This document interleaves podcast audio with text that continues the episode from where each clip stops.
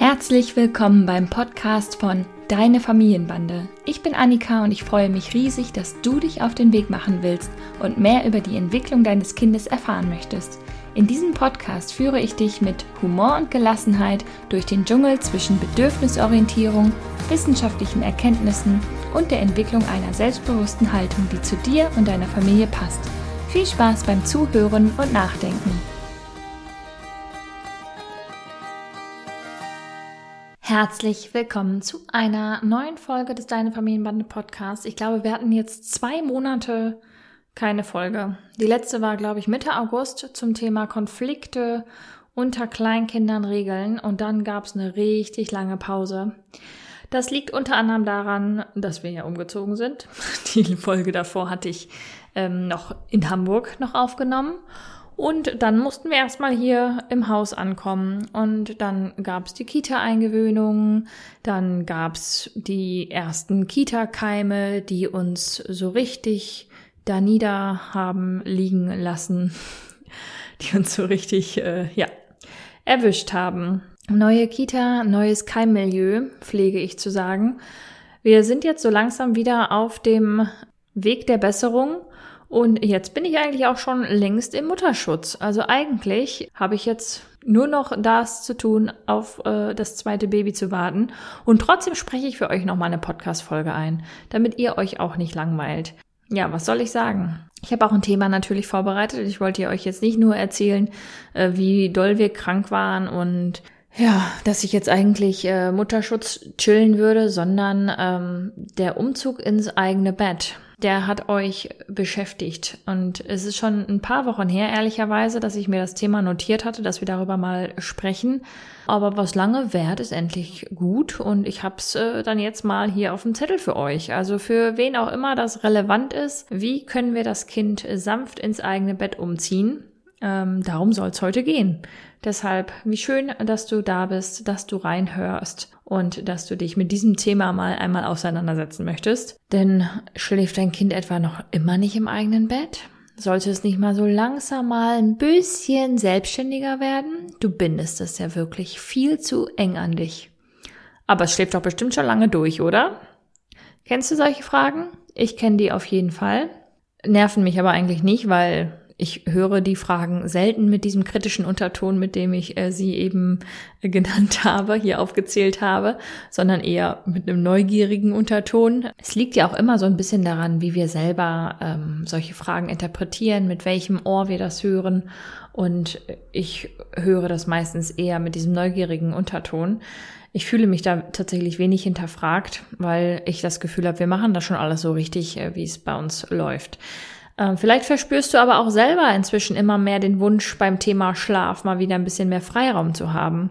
Und alles ist natürlich äh, legitim. Sowohl, dass du findest, äh, ähm, ihr braucht einfach euer Bett mal wieder für euch und ähm, wollt deshalb den Umzug ins eigene Bett anstreben, als auch, wenn ihr sagt, nö, wir schlafen so lange, wie wir wollen, zusammen in einem Bett. Alles ist total in Ordnung, denn ihr als Familie tut das, was für euch sich gut anfühlt.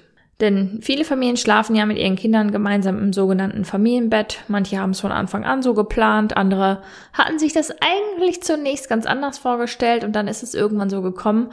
Und eins haben viele Eltern trotzdem auch gemeinsam. Irgendwann taucht der Wunsch auf, dass das Kind auszieht und aus dem Familienbett wieder ein Ehebett wird, zumindest zeitweise, oder dass man zumindest gelegentlich mal ein, ein bisschen mehr Freiraum beim Schlafen hat. Und da gibt's natürlich unterschiedliche Möglichkeiten, sich diesen Freiraum beim Schlafen wieder zurückzuerobern. Entweder zieht das Kind aus oder man baut das Familienbett einfach noch größer.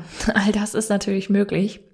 In dieser Folge soll es heute darum, darum nämlich gehen, welche Schlafkonstellationen gibt's eigentlich, wie kann denn der Umzug ins eigene Bett, ins eigene Kinderbett bindungsorientiert gelingen? Welche Voraussetzungen sollten bestehen? Und ich erzähle auch ein bisschen, wie wir das machen. Ich habe es eben schon mal einmal angedeutet, möchte das aber wirklich nochmal betonen. Es gibt kein richtig oder falsch. Es gibt unendlich viele mögliche Schlafkonstellation. Wenn wir mal einen Blick in die Welt werfen, dann ist es auch einfach auf der ganzen Welt wird es ganz, ganz unterschiedlich gehandhabt. Und nur weil Tante Giddy sagt, äh, euer Kind muss aber im eigenen Bett schlafen, das hat ja sonst gar keinen Platz für sich selber oder was auch immer, heißt das nicht, dass das das Nonplusultra sein muss. In anderen Ländern schlafen sie alle auf dem Boden, alle ganz eng beieinander und äh, sind total pikiert, wenn sie hören, dass äh, viele hier in Deutschland oder auch in Amerika oder was auch immer ihr Kind alleine in einem äh, Bett schlafen lassen. Also je nachdem, wie man aufgewachsen ist, wie man sozialisiert ist, mit welcher kulturellen Brille wir auf das Thema gucken, finden wir da ganz, ganz unterschiedliche Antworten zu. Und auch innerhalb von vielen Familien, auch hier in äh, Deutschland, gibt es gar nicht so ein Schwarz-Weiß, kein Entweder-Oder, sondern auch ein mal so, mal so. Ne? Es gibt viele verschiedene Konstellationen, wie geschlafen werden kann. Denn viele Familien durchleben in den Kleinkindjahren einfach so viele Schlafveränderungen. Es ist nie so, dass man sagen kann, so machen wir das jetzt und so bleibt es jetzt, sondern äh, wir müssen uns immer den aktuellen Bedarfen anpassen. Sowohl was das nächtliche Durchschlafen angeht ähm, oder eben nicht durchschlafen, als auch die räumlichen Bezüge. Da schläft dann mal das eine Elternteil mit einem Kind allein im großen Bett und das andere Elternteil allein oder das Kind schläft eine Weile allein, kehrt dann wieder zurück vielleicht die ganze Nacht, vielleicht nur die halbe Nacht. Es gibt im Prinzip nichts, was es nicht gibt und es gibt vor allem kein richtig oder falsch. Und wir sprechen in dieser Folge über die Schlafsituation ab dem ersten Geburtstag. Vorher sollten Babys mindestens im Elternschlafzimmer im eigenen Bett oder unter Sicherstellen der Voraussetzungen des sicheren Co-Sleepings im Elternbett schlafen. Das einfach nur nochmal der Vollständigkeit halber. Deshalb kann ich euch nur als allerersten Impuls mit auf den Weg geben. Bleibt bitte flexibel in eurer Schlafsituation und fokussiert euch nicht auf Zeitpunkt X, an dem das Kind dann auf jeden Fall im eigenen Bett schläft. Beim Thema Schlaf ist wahrscheinlich eine Sache besonders wichtig, eure Flexibilität. Bevor Menschen Eltern werden, haben sie ja meist eine relativ klare Vorstellung davon, was wie gemacht wird, was sie sich wie wünschen und vornehmen. Du kennst bestimmt auch diese lustigen Videos, was ich äh, dachte, bevor ich Elternteil wurde und was ich jetzt denke oder tue, ist oftmals sehr weit voneinander entfernt.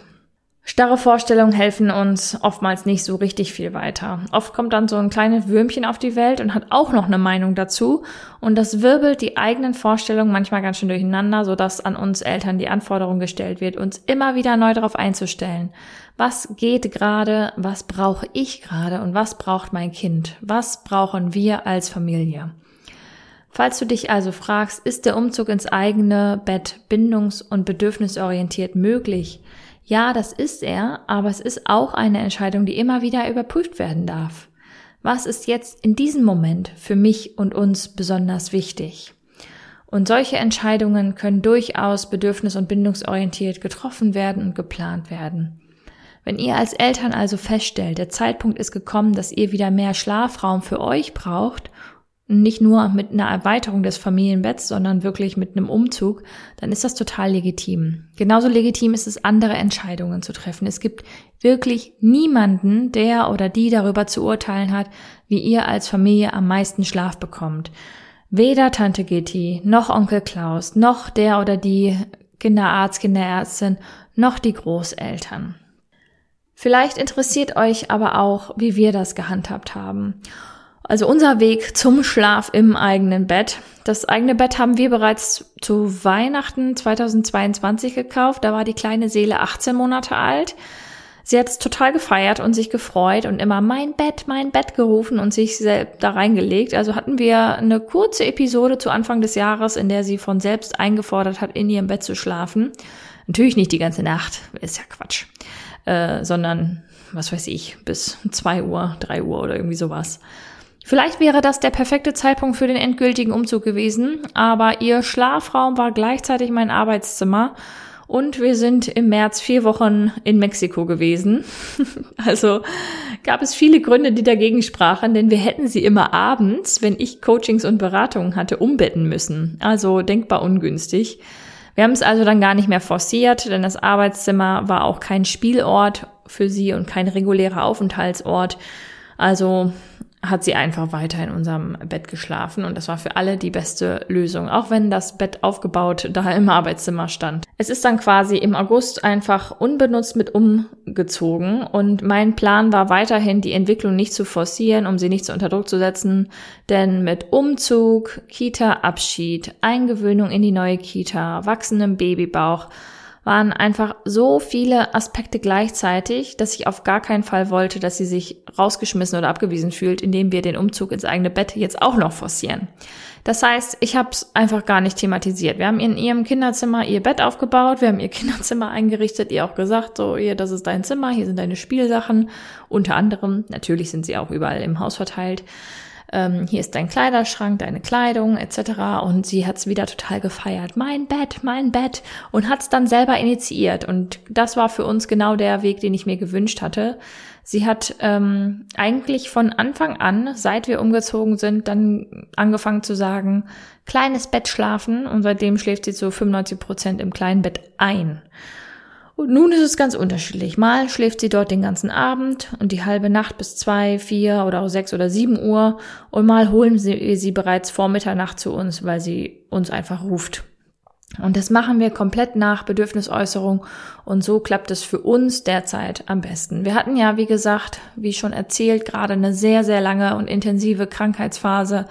Das war dann total klar für mich, dass ich ähm, also auch wenn sie schon halbwegs wieder fit war, ich dann keinen Versuch starte, das noch mehr zu forcieren, dass sie da weiter schläft, sondern da geht's mir wirklich um maximale Sicherheit und maximales Gefühl von Geborgenheit, gerade auch, weil ja auch noch hier die Geburt vor der Tür steht. Ne? Und ich einfach merke, dass hier eine große, äh, ein großes Bedürfnis nach Nähe und Geborgenheit ist. Und deshalb ist einfach der Umzug ins eigene Bett forcierter, gerade kein Thema. Was ich besonders schön an dieser Möglichkeit des Selbstmitentscheiden finde, ist, dass die Kinder sich selbstwirksam fühlen, weil sie mitbestimmen, dass sie im kleinen Bett einschlafen. Bei uns im großen Bett zum Beispiel einzuschlafen ist gar kein Thema mehr. Und gleichzeitig fühlen sie sich geborgen, weil sie wissen, dass sie jederzeit rüberkommen dürfen von selbst oder wenn sie uns rufen. Es gibt einfach keine Hierarchie, keine Hierarchien zwischen den Betten. Das große Bett ist das schöne, gemütliche Bett und das kleine Bett ist halt das kleine Bett oder sonst was, sondern die Kinder sind dann überall willkommen und können überall ein Geborgenheitsgefühl entwickeln, weil es nicht negativ besetzt ist. Für uns war das jetzt der beste Weg, der den, der unserem Kind helfen soll zu spüren, es ist überall willkommen und geliebt und es ist völlig gleichwertig, wo sie schläft, egal ob bei uns oder in ihrem Bett. Natürlich haben wir uns mit ihr gefreut. So, oh, hast du die ganze Nacht im kleinen Bett geschlafen? Und dann war sie auch total stolz. Aber klar, wir hätten es auch einfach ignorieren können und es wäre genauso normal gewesen. Ich finde nur wichtig, dass mit Schlafen und Schlaforten kein Druck übermittelt wird. Wir haben für uns die pragmatische Regel als Familie entwickelt, es ist egal, wer wo schläft, Hauptsache alle kriegen irgendwie genug Schlaf. Hier also mal ein paar konkrete Voraussetzungen, damit der Umzug ins eigene Bett gut gelingen kann. Meine Empfehlungen beziehen sich, wie gesagt, eher auf Kinder ab dem ersten Geburtstag. Und das Wichtigste ist meiner Meinung nach kein Druck. Baut so wenig Druck wie möglich auf den Schlaf und auch Schlaf, der Schlafort sollten als sichere Situationen wahrgenommen werden. Vertraut auf die Reife eures Kindes. Schlaf ist ein Reifungsprozess. Die Fähigkeit, sich so weit alleine zu regulieren, dass Kinder alleine wieder einschlafen und weiterschlafen können, bildet sich in den ersten Lebensjahren nach und nach aus und wird unterschiedlich schnell erlangt. Seid wenn möglich flexibel. Stellt euch darauf ein, dass alles im Flow ist. Es wird Nächte geben, in denen eure Sicherheit häufig verlangt wird und Nächte, in denen das weniger der Fall ist. Es hängt natürlich auch ganz, ganz viel mit äußerlichen Faktoren zusammen. War irgendwas in der Kita, irgendwas im familiären Umfeld, aufregende Erlebnisse etc. Ausnahmen bestätigen die Regel. Habt keine Angst, dass solche Situationen also wenn das Kind mal wieder in euer Bett kommt, euren Fortschritt für das langfristige Ziel im eigenen Bett schlafen kleiner werden lassen. Ihr gewöhnt eurem Kind nichts Schlechtes an, wenn es immer wieder zu euch kommen darf und Sicherheit und Geborgenheit auftanken darf. Im Gegenteil. Achtet aber auch auf euch. Ne? Entscheidet immer auch mit Blick auf eure Ressourcen. Wenn eure Ressourcen bald davon erschöpft sind, dass das Kind immer wieder im eigenen Bett zu beruhigen, dann nehmt es lieber einen Ticken eher mit in euer Bett, um ebenfalls Schlaf zu bekommen. Also vor 12 Uhr schaffe ich es oft nochmal, dass sie dann nochmal einschläft für ein paar Stunden in ihrem Bett.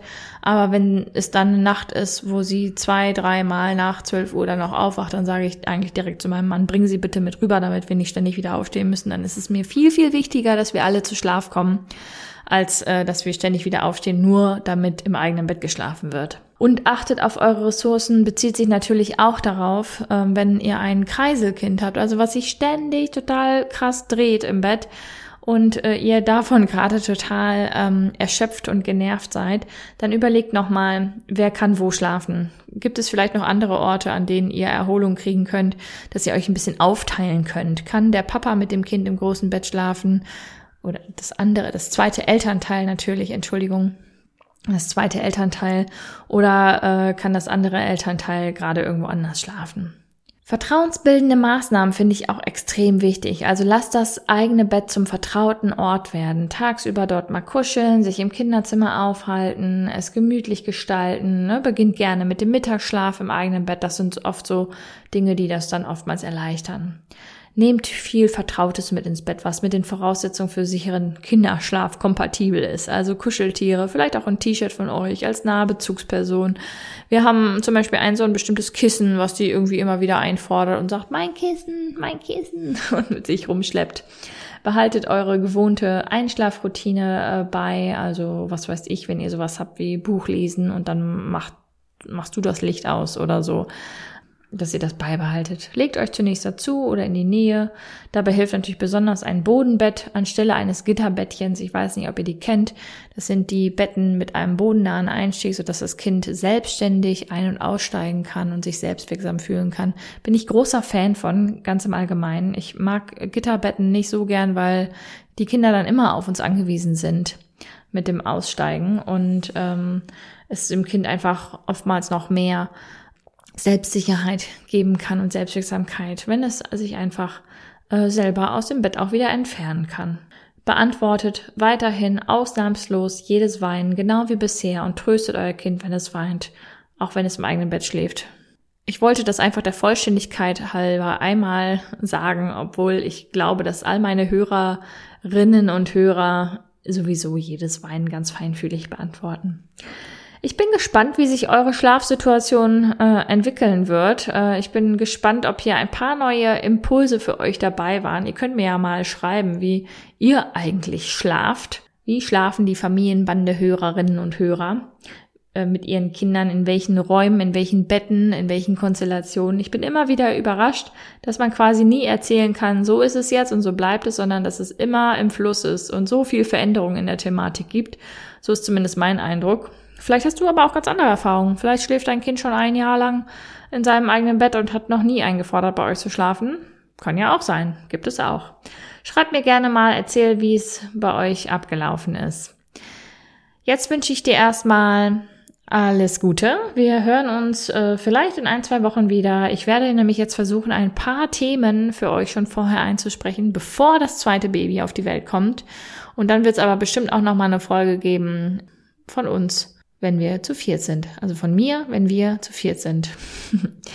Mach's gut, deine Annika.